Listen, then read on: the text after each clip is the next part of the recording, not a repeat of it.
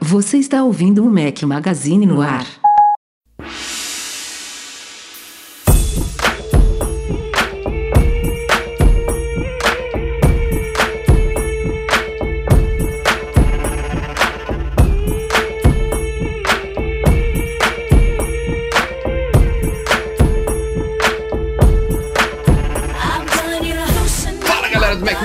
Bem-vindos ao último podcast de 2022. Mac Magazine no ar 508. Bom dia, boa tarde, boa noite, boa madrugada a todos. Fala aqui o seu host, Rafael Fishman. Se você estiver ouvindo o podcast editado mais um pelo Eduardo Garcia, estamos ao som de The Pussycat Dolls. Eduardo Marques, e essa camisa aí?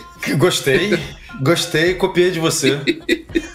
Na verdade, não foi combinado, não. É, não foi combinado. A gente. Deixa eu até chegar mais perto aqui do meu microfone, porque o setup não tá ideal, como a gente estava falando em off aqui, né? Você está fora da sua casa, eu estou fora da minha casa, mas a gente dá um jeito de gravar. E aí a gente teve que adaptar aqui. A câmera tá muito de lado, porque tem uma estante na minha frente. O microfone tá também um pouco distante, mas a gente chega perto aqui e fala. Mas eu gostei dessa sua camisa aí. A gente não combinou, né? Porque a gente tem. Não, não, não. A gente ó, lançou seis estampas e, e quatro estampas em duas cores. Ou seja, a gente tinha quantas variações aí e a gente trouxe a mesma. A gente está usando a mesma, olha só que coincidência. né? Então foi, foi acaso Temos mesmo. 10, variações, né? É isso? É isso aí. E É. aí foi um mero acaso, mas é uma estampa muito bonita. serafine.com.br barra Mac Magazine. Se você não estiver entendendo nada, é porque você está ouvindo o podcast, não assistindo a nossa transmissão ao vivo aqui pelo YouTube, mas eu e o Eduardo Marques, fazendo um texto alternativo aqui para quem não está vendo, estamos usando uma camisa de uma malha muito gostosa. Uma Cheirosa, malha segunda preta. mãe do Lucas Caton, que acabou de receber. Teve gente descrevendo os, os produtos nossos como cheirosos, uma, uma característica que eu não esperava ouvir sobre os produtos. Mas essa daqui é a camisa Mac Magazine na cor, cor preta. Então, quem não aproveitou ainda, passa lá em Não, não é essa aí não é preta, não. Essa aí é. Como é que é o nome agora? Space, É. pre, preto, Space é, Black. Space Black, né? Space, Black, essa aí. É. Ó, último podcast de 2022, infalíveis em 2022. Uma salva 52 de palmas, uma semanas do ano. 52. Esse daqui é o 52º podcast de 2022. Palmas para nós. Palmas para vocês que nos aturam semanalmente, que mantêm essa bagaça de pé aqui, porque se não tivesse vocês, não teria por que gravar, né? Então, é isso aí. É, estive, sei lá, 50 do 52, Edu, acho que por aí também, talvez um pouquinho menos, mas infalíveis Deve em ter 2022. sido, deve ter sido. Eu fiquei dois aí A gente- ausentes nas minhas férias, mas provavelmente um também aí na- nas outras férias, né, que eu tirei no meio do ano. Mas é isso aí. É, teve- tem gente até perguntando aqui, cadê o Breno? Cadê o Breno? Ele ia participar desse último Breno sumiu. de ano O novo. Breno sumiu. Mas se ele tá, tá por um bom motivo, tá com família inteira lá em Orlando, tá curtindo aí esses últimos, últimos dias do ano com os irmãos, com a esposa, com as filhas, então é merecida a ausência dele. Mas vamos que vamos. Ó, tem algumas pautinhas, vai ser um podcast mais curto e temos recadinhos também tradicionais aqui de início. Saíram dois vídeos prometidos aí pra vocês, os dois últimos de 2022. Nossos tradicionais cinco acertos e cinco erros da Apple no ano. Uma, Já, uma já tá das virando várias tradição isso aí? retrospectivas. Já, tá cara, virando- terceiro ano já. Terceiro ano Terceiro já ano. virou tradição. Agora, Então, agora já foi, já foi, já, já engrenou. Ano que vem teremos também, no- nas- na última semana aí de 2023. Quem não assistiu ainda, depois comenta lá se concorda ou discorda. A galera tá, no geral, concordando né, com as nossas seleções aí dos grandes acertos e erros da Apple este ano. Foi o comecinho da nossa retrospectiva nos próximos dias aí, esses últimos dias de 2022 vão sair muitos artigos ainda de retrospectiva do ano, inclusive no dia 31 tem várias aí também tradicionais nossas. Eduardo Marques fez dois reviews no último fim de semana, um do teclado Ó. MX ou MX Mechanical da Logitech. Tá- não tá com ele aí não, né? Tá, tá viajando? Não, é, não tô, porque aqui eu né, fico uma hora na mesa de jantar, outra hora na bancada, outra hora no quarto aqui, como agora gravando. Mas, ó, não, não Mas- dá spoiler do review, não. Só quero saber uma coisa. Como que Estava é usando, adorando. alternar de volta de um teclado mecânico para o teclado do Mac?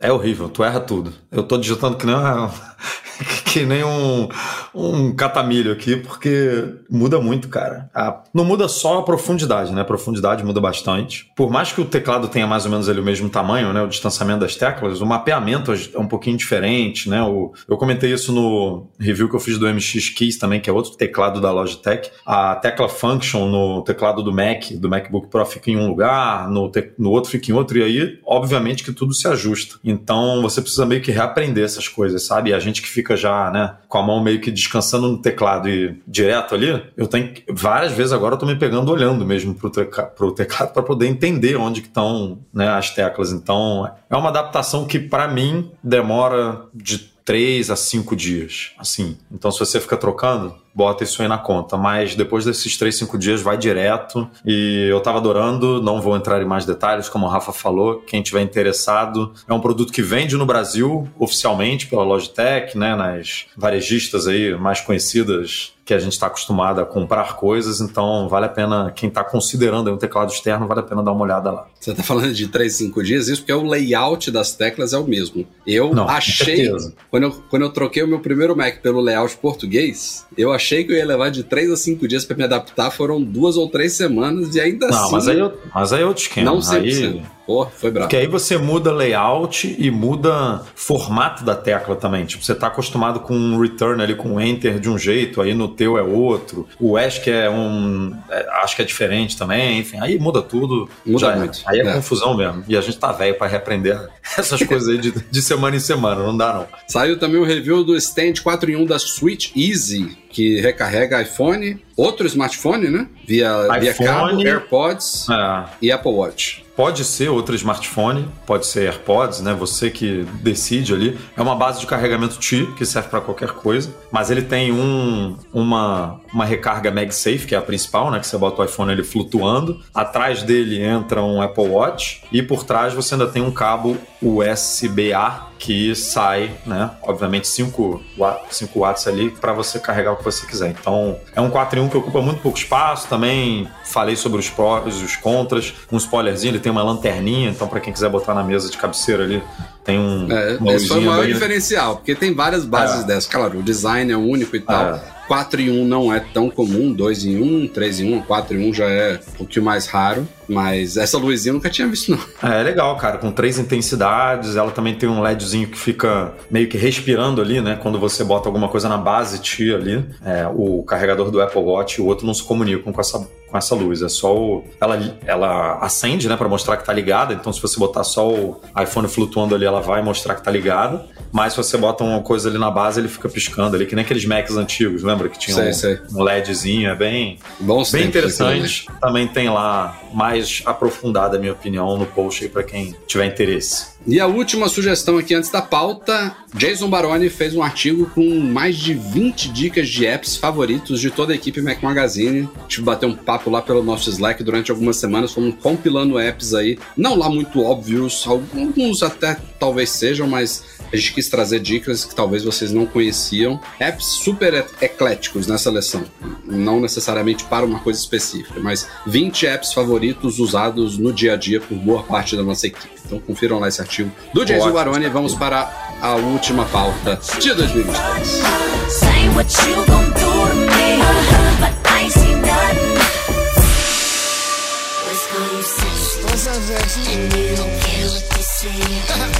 A Apple acaba de ser processada, bem polêmico isso aí, por viés racial no oxímetro do Apple Watch. Aliás, foi uma pauta que saiu ontem, eu estava fora, é, selecionei aqui para a gente discutir um pouquinho, não sei tantos detalhes, Edu, mas isso me lembra, antes da gente explicar o que está acontecendo, é, aquele problema que o Apple Watch tem desde as primeiras gerações com pessoas que têm braços tatuados. Mas é, a gente citou isso no post, inclusive, porque é mais ou menos. É na mesma pegada, né? É, né? É. É, tem uma. a base do processo do viés racial é porque esse tipo de testes eles podem ser feitos mais em peles brancas e aí o sensor acaba se adaptando melhor, né? Acaba entendendo melhor quem tem pele branca. Então esse é o argumento do. Eu não lembro o nome da pessoa, é, que entrou com esse processo contra a Apple, que é uma Alex ação coletiva, Morales, né? Exato. presidente de Nova York. É, e o argumento dele, obviamente, é super válido, é, mas não é uma coisa restrita à Apple, né? Porque a Apple utiliza um sensor que não é dela, né? Esse oxímetro é vendido por alguma outra empresa que eu não sei qual é a fornecedora da Apple, e isso é uma, uma característica desse mercado, é, que os oxímetros funcionam dessa forma, não só dessa empresa, né? Eu imagino que sim, que tenha, que tenha uma leitura mais é, precisa. Não quer dizer que não vai conseguir ler é, de uma pele mais escura, não é isso, mas é que tem mais dificuldade de, de precisão mesmo. É. E aí, esse provavelmente é um argumento que a Apple vai usar, né, na defesa dela, mas que essas empresas têm que se têm que resolver, né? Tem que ou fazer mais testes com pele escura para ele, ele funciona sem tanta precisão, é isso? pelo que eu entendi, sim, ele funciona com uma precisão é, mais. O percentual de acerto é. A, a- margem de erro é, é maior, entendeu? Não quer dizer que ele não capte a oxigenação que dá. É, porque o, o negócio da tatuagem, ele simplesmente quebra o funcionamento do- dos sensores mesmo, porque o cara coloca o, o Apple Watch no braço. Isso não é qualquer tatuagem, né? É aque- aquelas pessoas que têm o pulso coberto por tatuagem escura. E aí o cara coloca, desbloqueia, abaixa o braço, quando sobe de volta, de volta ele já pede a senha de novo, porque nem, nem consegue detectar que está É. no braço. Mas aí é, é realmente é diferente porque você tem uma tinta em alguma camada ali, né, da pele, É. que eu não sei se é na primeira, segunda, terceira, quarta, mas tem uma tinta que bloqueia o, o sensor, é uma luz, né, que É, é. que é enviado um laser, não sei exatamente como é que funciona, mas é uma luz, né? O negócio fica piscando ali atrás do Apple Watch, essa luz bate em algum lugar e dá, uma, dá a leitura de volta pro, pro relógio. Mas o argumento é esse, e aí cabe a essas, essas empresas que fornecem essa tecnologia, ou a própria Apple, e aí é, desenvolver uma tecnologia, um sensor melhor, alguma coisa que consiga É, é, o, algum o- tipo de. o, o mérito do processo, na verdade, a gente não tem que analisar muito bem o que o que está se argumentando no processo, quem vai ser vitorioso, o que, que a Apple vai argumentar, contra-argumentar, mas acaba sendo válido justamente por isso. Pô, vocês talvez não deram a atenção que vocês deveriam dar a peles escuras nos seus testes. Ah, Então, é para as próximas gerações, testem melhor isso e, e, e aprimorem né, a, a, a precisão dele para que, pra que funcione de forma adequada, independentemente da, do tom de pele da pessoa. É porque a culpa é, a culpa é da Apple, né? Óbvio, porque ela vende um produto com isso, né? Mas não é diretamente da Apple, mas ela, o, o, o- o usuário compra o produto da Apple, né? Ele não está comprando o sensor da, Lógico, lógico. Sei lá qual é o nome da empresa, né? Ele está É, comprando é um- aquela um história relógio. do, é a história do filho que chega em casa dizendo: mãe, tirei nota baixa, mas meu, meu melhor amigo também tirou, meus outros amigos também tiraram. Não, meu amigo, eu quero saber dos outros, não quero saber da sua. Então, É, e aí ela cabe resolve. realmente é válido. melhorar isso aí, com certeza. É uma tecnologia muito importante, né? A gente viu aí na pandemia, né? Oxigenação no sangue, um dado importante de saúde. Muita gente. é, foi um boom, né? De venda de oxímetro aí nesses últimos dois anos. É, então, as É, eu- empresas eu têm sei que, evoluir. Eu sei que boa, boa parte dos sensores do Apple Watch, por exemplo, não são é, adequados para uso por crianças, né? Eu acho que tudo é recomendável ali para 18 anos ou mais. Não é que uma criança ou um adolescente não possa colocar um Apple Watch no braço e funcionar. Mas são, são coisas otimizadas para uso adulto. Já começa por aí. Eu acho que isso tá nas entrelinhas lá da coisa. Então, espero que eles melhorem isso, porque se Vamos supor que ah, é impossível a coisa funcionar bem em pele, em pele escura. Aí eles teriam que colocar um disclaimer, né? Ó, o Apple Watch tem um oxímetro, mas não funciona se você tiver pele escura. Mas não, não acho que é por aí. Isso aí. Vamos acompanhar esse processo e a evolução da tecnologia.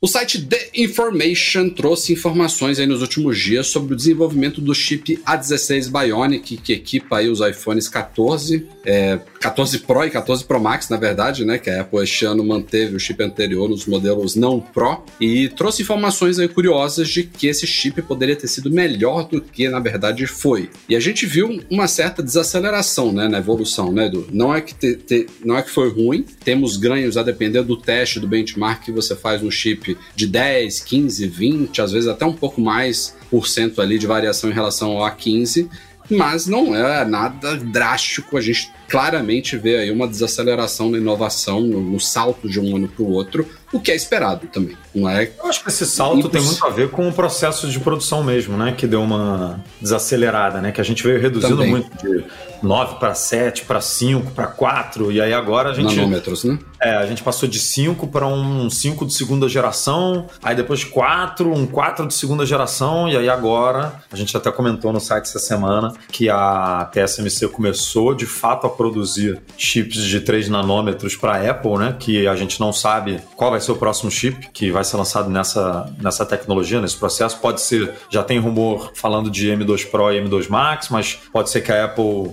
é, lance o M2 Pro e o M2, o M2 Pro e o M2 Max com base no M2 mesmo e deixe esse de 3 nanômetros para um M3 e para um A17, né? Então, o, o que dá a entender é que em 2023 a gente vai ter um chip de 3 nanômetros e aí a gente pode ver um salto um pouquinho mais relevante do que a gente viu né, de 2021 para 2022, tanto do, do M1 para o M2 quanto do A15 para o A16. Né? Pode ser que o A17 uhum. e o M3 a gente tenha um salto aí de mais de 20%, chegando a 30%, não sei. São, é, é. é o que eu imagino aí, tipo, na, o, o teste mais básico ali dando uma diferença de 20%, porque quando você diminui muito ali, né, o, o, a tecnologia, você consegue botar mais transistores no mesmo espaço, a eficiência continua igual, mas você consegue fazer muito mais cálculos, né, consegue dar muito mais poder para o chip, no, basicamente consumindo a mesma coisa. Então, os ganhos tendem a ser maiores nesse sentido. Então, 2023 promete aí nesse sentido.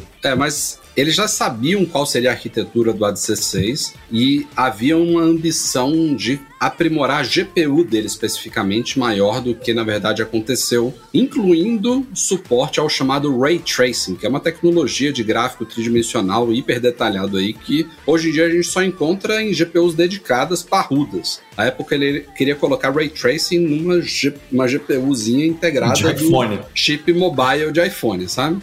Não conseguiu, não adianta a gente ficar falando aqui, pô, eles queriam isso e, não fizeram, então não, não muda muita coisa, mas estava na meta. Ou seja, era uma coisa alcançável, possivelmente, que não, não foi concluída porque a Apple está tendo um problema, inclusive grave na equipe de chip de silício deles lá. Tem a coisa avançou tanto, né, nesses últimos anos, desde que a Apple mergulhou de vez na, nos projetos de chips próprios, com os chips de iPhones, de iPads e mais recentemente de Macs, né, com o Apple Silicon, que ela teve que contratar muita gente boa e isso abriu os olhos da indústria. Então, outras empresas como a Qualcomm, por exemplo, é, puxam muitas, muitos talentos da Apple e esses próprios talentos que trabalham na Apple já se juntaram para formar outras empresas, sabendo dos seus próprios potenciais. Inclusive, a gente descobriu há tempos atrás casos de uma startup que foi processada pela Apple Apple. Ela, tinha, ela foi formada por três ex-engenheiros da Apple, incluindo um que a gente cita no post, que é o Gerard Williams III.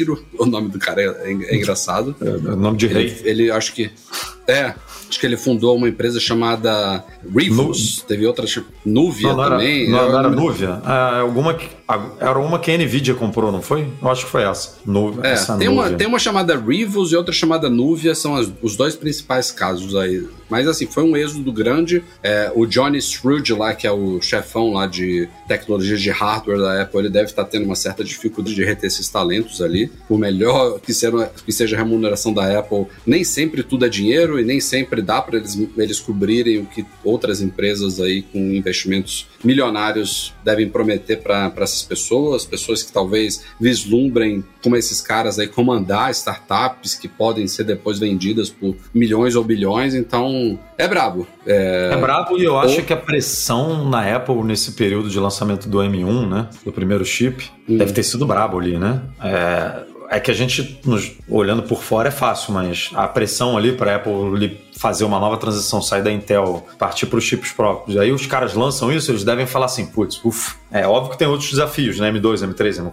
papapá, papapá. Mas o cara fala assim, pô, minha missão foi cumprida, né? A gente fez a transição, lançamos o chip, agora eu quero um, um desafio, sei lá, um pouco menos intenso do que esse da Apple, é. ou, né, não sei, dar uma ou parada mais intenso. É, ou realmente uma aposta dessa que nem você, tipo, não, quero me resolver financeiramente para uma startup que daqui a pouco a Apple vai comprar ou a Nvidia vai comprar e aí eu vou me resolver e é isso. Então tem vários casos aí que, que a gente pode imaginar porque uma pessoa sai de uma grande empresa, né, deixa uma grande empresa e, e aí é isso. É difícil repor, né, cara? Talento é difícil repor, mas é incrível, né? Porque a gente está assim, ah, a Apple tá em maus lençóis, né? Ela não lançou, que nem você falou, um chip bizarro que só tem GPU dedicada. Tipo, e a galera assim, crise na Apple, ela não vai, né? Ela não é mais a mesma. E olha o nível não, de, de lançamento gente, que a gente está falando, né? Eu, eu, e você, a gente, já, a gente já ouviu história, já comentamos aqui no podcast de muitos recursos de hardware e software, de de N produtos da Apple que ela tem que adiar um ou dois anos porque não ficaram prontos a tempo, seja parte de hardware, seja parte de software, ou por uma mera decisão mercadológica, ah, vamos deixar essa novidade aqui, vamos polir um pouco mais e deixar ela como um headline do ano seguinte e tal. Mas assim, vazou essa informação, e se for realmente possível, não veio no A16, mas o A17 está aí, né? Daqui a poucos meses a gente está vendo a chegada dele. O M3 já está no pipeline aí, já fala-se de um M3 no fim de 2023. Então, acho que mais cedo ou mais tarde a gente já vai ver uma tecnologia bizarra como essa chegando num chip de iPhone. Vai ser doido. Última semana do ano, o youtuber Marques Brownlee, mais conhecido como MKBHD, soltou dois vídeos interessantes aí, a gente vai tratar deles em pautas separadas, começando um comparativo de assistentes virtuais, assistentes inteligentes aí como a Siri. Ele comparou a da Apple com o Google Assistente, com o Bixby da, Samsung, que eu acho que até hoje não está disponível em português, e com a Alexa da Amazon, claro. É, e, assim, o comparativo ele leva em consideração várias coisas em relação às assistentes, não é uma avaliação única. Por exemplo, ele avalia quão rápido elas respondem ao comando, quão integrada a assistente é ao sistema operacional, é, quão precisas são as respostas. Outra coisa que é super interessante, que o Google investiu muito e ele dá de lavada em todos os outros, que é quão conversacional é a assistente. Ou seja, de você perguntar uma coisa, ela te responde e você continua tendo uma conversa com ela sem ter que dar um comando todo do zero. Por exemplo, é, qual, qual a idade do Bill Gates? Aí ela responde, tá. É, e ele mora onde? Você não precisa mais falar de Bill Gates, ela já sabe que você está falando do Bill Gates. É, e quando ele deixou o comando da Microsoft, você consegue ir encadeando respostas uma na outra. A Siri faz isso bem mal e porcamente. Talvez você consiga fazer uma segunda pergunta, ela entende o contexto, mas a partir da terceira já se perde. O Google não, ele dá de lavada em todas. Mas, no geral, a avaliação dele foi Google em primeiro, que já tinha ficado em primeiro no último teste dele anos atrás. Siri ele colocou em segundo, mas Essa é surpresa ali. Né? Não, assim, é ah, o que eu quero, quero comentar. Surpresa outra, outro, de... ah, surpresa pra, outro detalhe gente. importante desse teste, né? A Siri em segundo, que ele pontuou algumas algumas ponderações que ele fez para colocar ela em segundo, porque a Bixby também se saiu muito bem, e a Alexa, curiosamente, ficou de longe em último lugar. Em vários aspectos, a Alexa não saiu bem. E uma das coisas que prejudica muito a Alexa é que ela, esse teste foi feito em smartphone. E a Amazon já, até, já teve, né? Nem lembro qual era o nome do smartphone dela. Era Fire. Fire alguma coisa, né? Ela Fire teve Phone, smartphone. Sei lá. Mas era Fire também, né? É. Galera, comenta aí qual era o. Durou muito o pouco smartphone da. Durou. Durou. É. Então, a Apple Siri, não precisa nem falar, maior integração de todas. O Google, ele é Android, o Google Assistente está em tudo que roda Android, mas há uma integração mais profunda nos Pixel. Isso é esperado também. E Samsung, obviamente, a Bixby também funciona de uma forma bem integrada nos smartphones da Samsung. Mas o que eu queria ponderar em relação a esse teste dele aqui é, eu achei a avaliação dele bem, bem ok, mas foi tudo feito em inglês. Ele não levou em consideração, nem cita no, no no vídeo, por exemplo, porque pra galera que fala inglês, galera que mora nos Estados Unidos e tal, o mundo às vezes não existe, né? Então, não, não é que ele deveria fazer essa avaliação, uma avaliação diferente da que ele fez, mas ele nem citou, por exemplo, o suporte a idiomas nessas assistentes. Outra coisa muito importante pra gente, por exemplo, aqui no, no Brasil, é não só o suporte ao nosso idioma, mas ela interpretar múltiplos idiomas numa mesma frase, quando a gente pede para trocar uma música, uma banda, que, cujo nome seja em inglês, por exemplo, ou seja em espanhol, sei lá, você poder mesclar ali palavras em idiomas diferentes, são um grandes desafios, eu acho, dessas empresas. Então, eu digo isso porque esse resultado eu acho que foi ok em inglês, mas se fosse feito em português ou em qualquer outro idioma, eu acho que teria sido bem diferente. Eu, o que me surpreendeu mais, na verdade, foi a Alexa ficar em último. Isso me surpreendeu, porque eu não imaginava. Porque a Alexa funciona tão bem em português, né?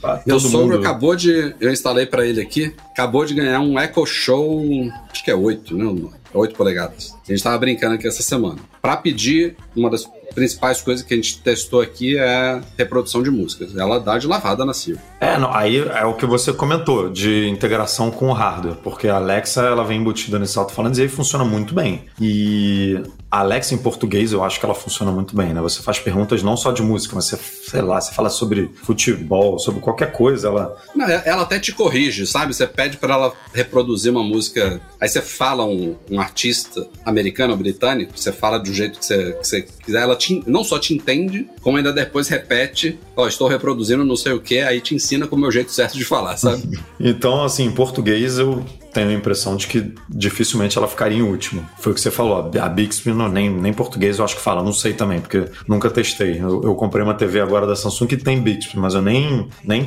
nem configurei ainda, nem, nem eu vi. Eu acho que a é Bixby não tem português, cara. Então, não, não sei. Mas eu teria a impressão de que em português a Alexa ia ficar na frente da Siri. É, mas depende, foi isso que você falou, de onde está testando. Testar no smartphone, a a Amazon não tem, então a, a integração dela é um pouco capaz. Você poder, ele poderia ter testado, por exemplo, os assistentes em alto-falantes, né?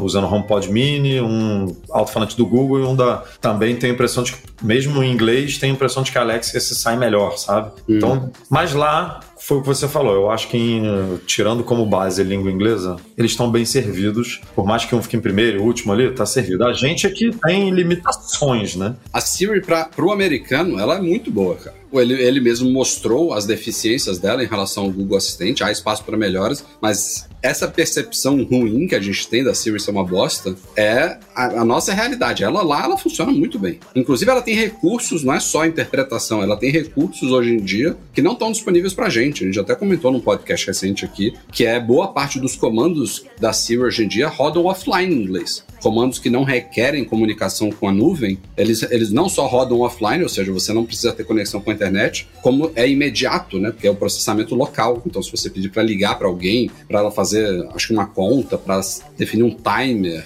qualquer coisa que não precise de internet, ele roda offline em inglês. É uma coisa que não está disponível em português ainda. Então eu acho que ela funciona muito bem em inglês. Mas uma coisa que ele citou lá em falar em conexão é que a Siri e a Bixby eventualmente deram algumas engasgadas no teste, meio como se estivesse com problema de conexão. E isso é fato na Siri. De, sei lá, 10, 15 Vai, 15 comandos que eu dou para ela aqui, um ela para, fica lá pensando, tipo, rodando. E aí eu desisto, sabe? Vou, vou fazer manual. É uma coisa que a Apple, não sei o que, que acontece, ele falou que não rolou com o Google Assistente e com Alexa, mas com Bixby e Siri isso rola de vez em quando. Mas a gente tá há muito tempo sem novidade na Siri, né? Falando, da, falando de ah, Apple, é. que é o nosso mundo. As, eu lembro até hoje que já tem uns dois ou três anos que a Apple contratou o cara de inteligência artificial do Google, né? Aquele cara de. Deixou a gente empolgado à toa, é, né? Aí a gente falou, pô, a Siri, eu não lembro o nome de cabeça dele aqui. É, é era um sobrenome meio. Ah, meio... aquele Gian Andrea lá? Gian Andrea, é. é. Eu acho que eu não acho sei nem se ele já né? saiu da Apple, hein? Eu,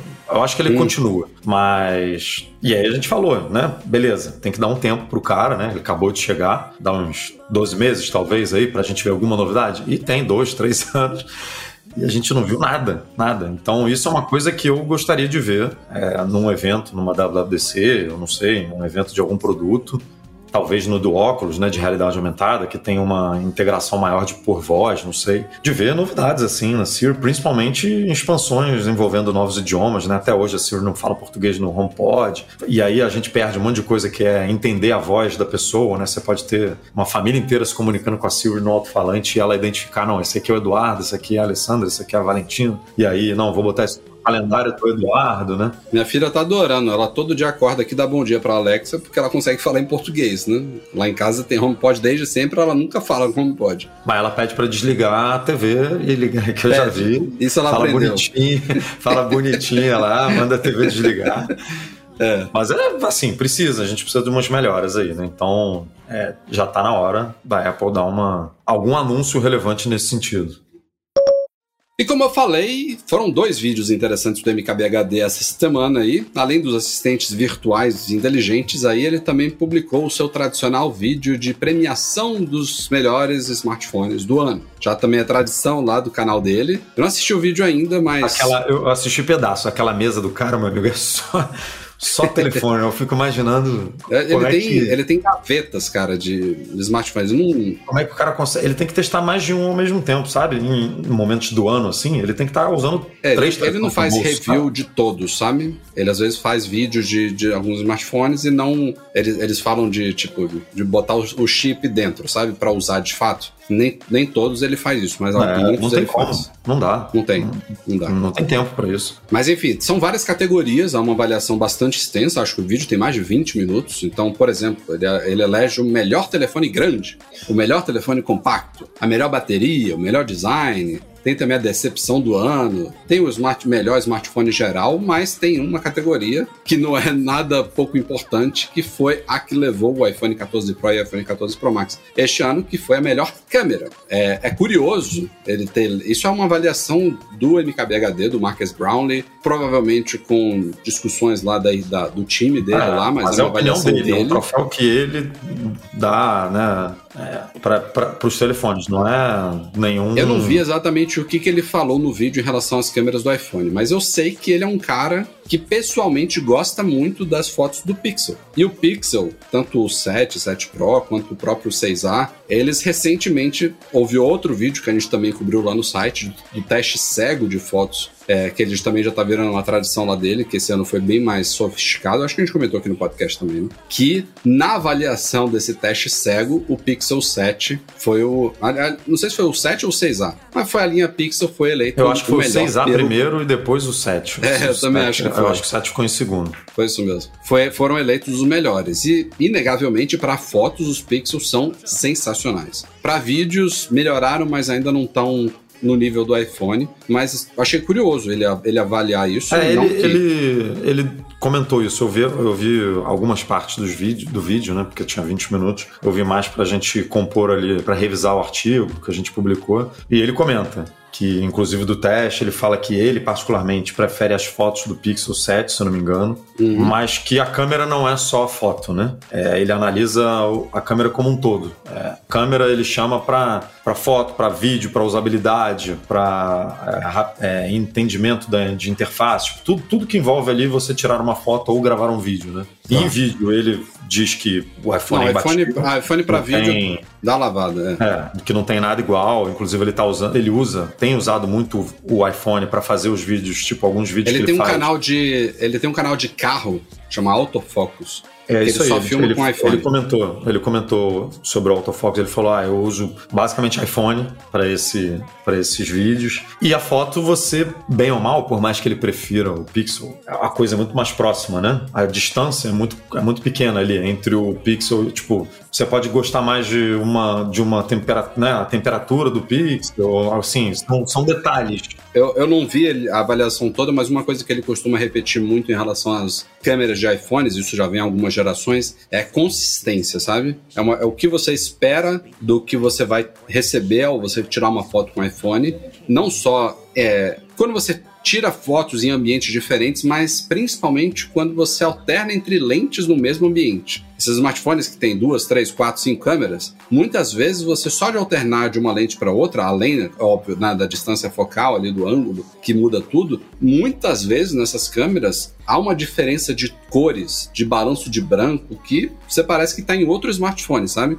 E o iPhone não, ele é muito consistente, sabe? Você muda ali a distância focal, o ângulo da foto, mas elas as câmeras elas se comportam todas muito parecidas, sabe? São bem equilibradas. E isso é o que ele cita muito sobre consistência no iPhone. E aí ele deu o prêmio de novo, né, pro iPhone, já é o terceiro ano seguido, se eu não me engano, ou quarto que o iPhone ganha esse prêmio. No ano passado, o iPhone 13, na, na, na, na, verdade, o 13, é a linha 13 como um todo, né? Ganhou três prêmios, se eu não me engano, ganhou o melhor smartphone compacto, que foi o 13 mini, é, melhor câmera e melhor outro alguma coisa também que tá me fugindo agora. E esse ano foi só melhor câmera. Ainda assim, é, é, um prêmio relevante, porque a câmera, se eu, eu não tenho dados, né? A gente não tem pesquisa, mas eu diria que é um dos motivos que fazem pessoas comprarem, né? Tipo, decidirem qual telefone eles vão comprar é câmera. Ainda que, como a gente falou aqui, hoje em dia você está muito bem servido de câmera, né? Com qualquer smartphone topo de linha que você comprar, você vai ter pô, uma câmera muito boa. Mas as pessoas mais, né? Específicas ali, picuinhas e tal, que analisam dessa forma, é, não deixa de ser uma coisa boa para Apple isso, porque o cara tem um alcance né, gigantesco, é um dos maiores youtubers hoje de tecnologia, e ele falar que a câmera do iPhone é a melhor de provavelmente direciona ali parte do público para a Apple, então é, não deixa de ser importante para a Apple também. Só para citar aqui, eu não vou falar todos os resultados, mas o melhor smartphone do ano, o MVP dele foi o Pixel 7. Então vale pontuar é. aqui também. Tem uma relação de custo-benefício muito boa, né? É, ele cita aqui foi que ele tem ótimas câmeras, tela, bateria e um ótimo custo-benefício. Isso aí. E vejam só, uma notícia aí da última semana de 2022, temos uma nova operadora homologada no Brasil para o iPhone, Eduardo. Quem diria que isso ainda ia ser notícia, notícia. num ano como este? É, a gente há muito tempo só fala de Claro, Tim Vivo e a Oi. A Oi já morreu? Nem, já nem sei sei se ah, a Oi eu não, eu não, entendo. Eu acho que a Oi móvel tá morrendo, mas a Oi tá expandindo fibra. Sei lá, eu não consigo entender a dinâmica da empresa, em que pé que ela tá. Aqui, por exemplo, onde eu estou, onde eu estou aqui agora, é fibra da Oi. E funciona super ah, bem, é? a gente adora. É, são, acho que 200 MB de download, Ótimo. 100 de upload, alguma coisa assim. Enfim, não entendo. Bom, tinham as quatro e agora entrou a mineira Algar Telecom é, entrou lá, tá oficialmente no site da Apple. Eles citam lá que ela suporta 5G, ó. FaceTime pela rede celular, ó. LTE, 4G, acesso pessoal e tal. Mas assim. Cadê o ó? É quero o antigo do ó. Oh. Mas é, é, o que eu ia explicar é o seguinte: ela não, não tem suporte a todos os, os recursos via celular. Porque se você ver a lista da Claro, por exemplo, que é a maior junto da, da TIM, tem eSIM, que a Algar não tem ainda, tem desbloqueio, que eu não sei o que significa. Não sei se é tipo você pedir para operadora desbloquear o seu iPhone, não entendi o que é isso. É, também não, não é, esse. Ligações via Wi-Fi, isso só a Claro hoje em dia oferece. Ué, mas a Vivo tem. A Vivo tem o. Ah, não, mas na screenshot, desculpa, na screenshot a Vivo não tá aparecendo aqui, por isso ah, que eu não citei. A Vivo tem a um interruptorzinho, mas tem muita gente que diz que não funciona, né? Tem até. É. Teve leitor nosso já mandando processo, né? Que, que, entrou contra a Vivo. É, e tem uma outra tecnologia chamada Volt, que é voz sobre LTE, né? Que é outra coisa que não tá na Algar. Mas enfim, só para constar aqui, esse negócio de FaceTime por rede celular, não sei porque a Apple mantém lá, porque era uma limitação, acho que do começo do FaceTime, né? Hoje em dia eu não consigo imaginar, ah, nessa operadora não funciona. FaceTime ser só Wi-Fi, né? Não faz o menor sentido. Ah, então, no começo era. Eu acho que tinha essa limitação mesmo. É que já faz tanto tempo que a gente esquece, mas. Devia ser na época do, é, 2, é... do 2G lá, né? Não, não sei. É. Acesso pessoal também, lembra como era limitado, tinha operadora é. querendo cobrar mais quando você compartilhava. Acho que até hoje também tem algumas que limitam banda, limitam velocidade quando você faz tethering. Mas enfim, coisas que estão aos poucos deixando de existir aí. Mas é legal ver isso, uma homologação oficial, uma parceria. A Algado ela foi a primeira operadora a lançar uma rede móvel de quinta geração na faixa de 2,3 GHz no Brasil. Uma coisa interessante também de citar aqui. E a galera que usa iPhones na Algado, eles tinham nem sabia que existia isso ainda. Tinham que configurar aqueles APNs manualmente, cara, para usar o 5G dela. É. Uma coisa que eu nem, Só... nem, nem puxando aqui um, um comentário aqui relevante ao tema, ó. A Oi, o Alisson Adeliano falando aqui que a Oi só vendeu a parte móvel. Né? E aí a Vivo tinha, claro, compartilhando a estrutura móvel da antiga Oi. Né? Então, a então, parte... então para iPhone, realmente, para rede celular, não. É, e aí por isso que faz sentido o que eu falei aqui que estava usando, né? A estrutura. Fibra tá, não, tá de pé, né? Não é móvel, né? É outro, é outro business, é outra empresa. Mas é isso. Noticinha, ra noticinha rapidinha para constar aqui. Isso aí. Okay. Yeah, yeah. Are we about to get it just a little hot and sweaty in this? Ooh. Baby. Ladies, let's go. Soldiers, let's go. Let me talk to you and just, you know, give you a little situation. Listen. E é isso aí, pessoal. Como eu falei, seria um podcast mais curtinho, mas batemos ponto. Obrigado pela companhia de vocês. Um felicíssimo 2023 para todos. Eduardo Marques, saúde, felicidade a você, sua família, a todos que estão nos ouvindo. Eduardo Garcia também, todos os patrões, todos os parceiros, anunciantes, os haters, todo mundo tá incluso aí nesses nossos Quero. votos de um excelente ano novo aí, que vocês iniciem 2023 com o pé direito, de forma feliz, respeitosa, na paz, na saúde. Isso aí, vamos que vamos. É isso. Que seja um Semana ano melhor.